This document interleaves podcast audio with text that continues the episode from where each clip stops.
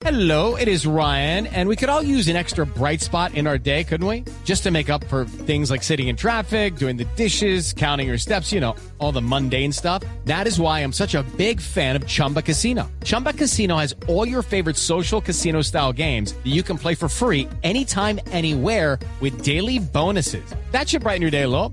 Actually, a lot. So sign up now at chumbacasino.com. That's chumbacasino.com. No purchase necessary. BGW. Void were prohibited by law. See terms and conditions. 18 plus. En Blue Jeans, emprendimiento. Emprendimiento. 7 y 35 minutos de la mañana. ¿Usted ha tenido clientes W de algún tipo? Sí, claro. En algún punto, eh, trabajando en otra emisora, eh, dirigiendo otra emisora, tenía que hablar con los clientes justamente porque ellos Ah. tenían ciertas necesidades en términos de publicidad Sí. y obviamente eh, tenía que conciliar entre lo que ellos querían y lo que realmente se podía hacer. Bueno, eh, ese punto está importante entre lo que ellos querían y lo que se podía hacer. Porque lo que se dice hoy es que el cliente no siempre tiene la razón. Acuérdese que no siempre le decían, mijita, el cliente siempre tiene la razón, o señorita, o señor, o quien se, fuera que trabajara en un almacén o en lo que fuera, el cliente siempre tiene la razón. Pues, ¿cómo le parece que no? ¿No? No. Estamos rompiendo uno de las de los dichos más comunes de los comerciantes. Pero claro, el mundo. claro, ¿por qué no siempre el, el cliente tiene la razón? Le preguntamos a Sandra Liliana Miranda, ella es profesora del Departamento de Economía de la Universidad Javeriana y analista económica. Sandra Liliana, muy buenos días. Buenos días, muchísimas gracias por la invitación. Bueno, ¿cómo así que no siempre el cliente tiene la razón?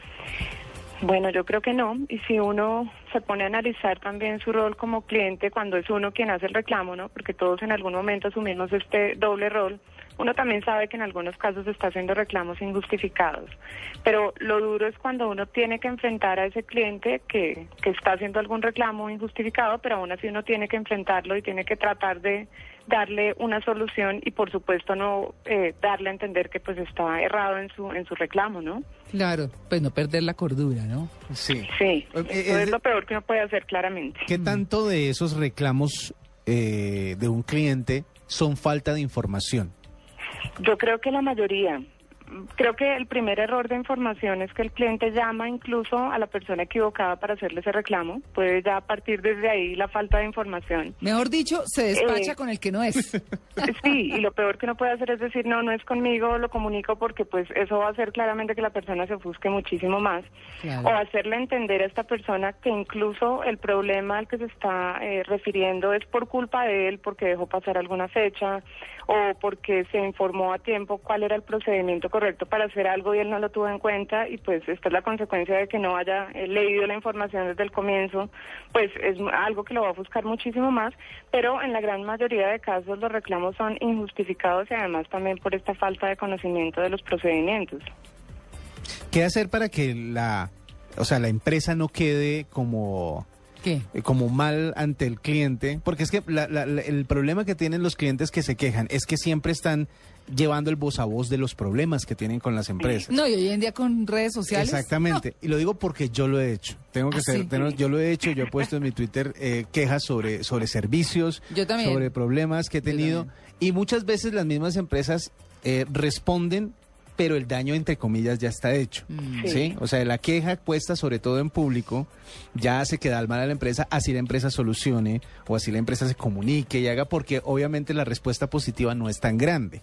¿Sí? O sea, nadie llama a los call centers a decir, Mm. No. oiga, muchas gracias. No. Me solucionaron, me arreglaron el tema. El cliente por lo general tiende a querer quejarse. Claro. Entonces, ¿cómo hacer para que la empresa no quede? O sea, ¿cómo, cómo hacer para Bueno, que...? yo creo que lo más importante o algo que es clave es quién es la persona que tiene que tomar, digamos, estas llamadas o que está en este cargo, que es de una responsabilidad enorme. Primero, que sea una persona calmada, que en ese momento va a ser la cara de la empresa frente al cliente, ¿no? Eso es lo, lo principal. Por No, lo menos muy que probablemente el muestre- dueño de la empresa Claro. o el rector de la universidad o el gerente de la empresa no va a ser quien tome la llamada, sino el funcionario que está a cargo de esta tarea.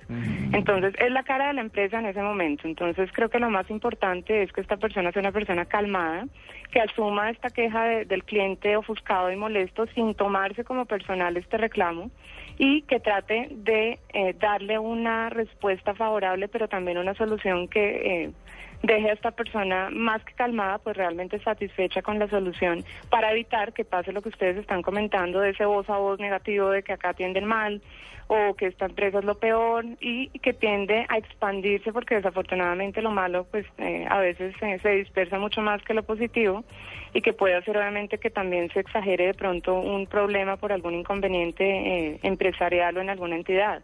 Entonces, la persona que esté en este cargo eh, de manejo de clientes tiene que ser una persona muy hábil en manejar esto, pero que también trate de conservar la calma, además que es su trabajo diario, y si no lo hace, pues eh, no va a funcionar de esta No, forma. me Yo a parece veces- tan tenaz.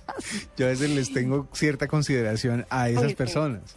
Porque Sí. son personas además que desde, desde que llegan a su oficina hasta que se paran de su escritorio todo el tiempo recibiendo quejas. Tranquilo que si es de un banco, eso sí, son bien estirados. O sea, bien, eh, ¿cómo se dice? No estirados, sino eh, como alevosos. Me dicen Sí. los muchachos, son alevosos. Ah, sí, pero es que usted es quien le debe al banco, no el banco a usted. Y uno dice, uy, el dueño del banco, ¿no? Sí, una cosa como los que ya hemos hecho curso de tarjeta de crédito, en que ya felizmente la quemamos, la rompimos con tijeras, la todo. El ritual de la quemada de la tarjeta es sí, muy bonito. señor, sí, señor. Y a- además de, de- de- del cliente, porque es que también hay que darle la vuelta a la, a la torta, cuando la gente decía, el cliente siempre tiene la razón, es porque el cliente era el que traía la plata, ¿no es verdad? Y, y cualquier contradicción al cliente era perder esa plata que poten- potencialmente estaba dejando, dejando el cliente. ¿Cómo hacer para que poder decirle al cliente, no, usted no tiene la razón, pero igual, déjenos su plata? Claro. Bueno, yo creo que en cualquier transacción, en cualquier venta o compra o en cualquier contrato que se establece, eh, uno tiene como cliente, me pongo en el lugar del cliente, unos derechos, pero también tiene unos deberes. Es decir, que si uno compra algo, pues tiene que saber que hay ciertas restricciones o que pues eh, la garantía no abarca un montón de cosas eh, vitalicias además. O si yo firmo un contrato, pues tengo la responsabilidad también de leer previamente eh, cuáles son las condiciones de ese contrato, es decir, que sí hay derechos de los clientes y, y esos por supuesto hay que respetarlos y hay que procurar que se cumplan, pero también es hacerle entender a la persona que hay cosas que tal vez por omisión o por falta de información, como ustedes decían, pues fueron las que, o las causas que lo llevaron a... a a este inconveniente. Por supuesto, eh, un cliente molesto no va a entender esas razones, es decir, que creo que la clave es ser muy estratégico. Uno en el fondo puede saber que no tiene la razón, pero la- el objetivo en ese momento no es hacerle entender eso, sino tratar de solucionar la, eh, el problema o el inconveniente del mejor modo tratando de no eh, ponerse en el mismo nivel de ofuscación. Esa es la, la clave, diría yo, para solucionar el problema y tratar de darle una solución no tanto como contentillo, entre comillas, sino de verdad algo que lo eh, deje satisfecho al final y que sea algo eh, factible y que se pueda llevar a cabo.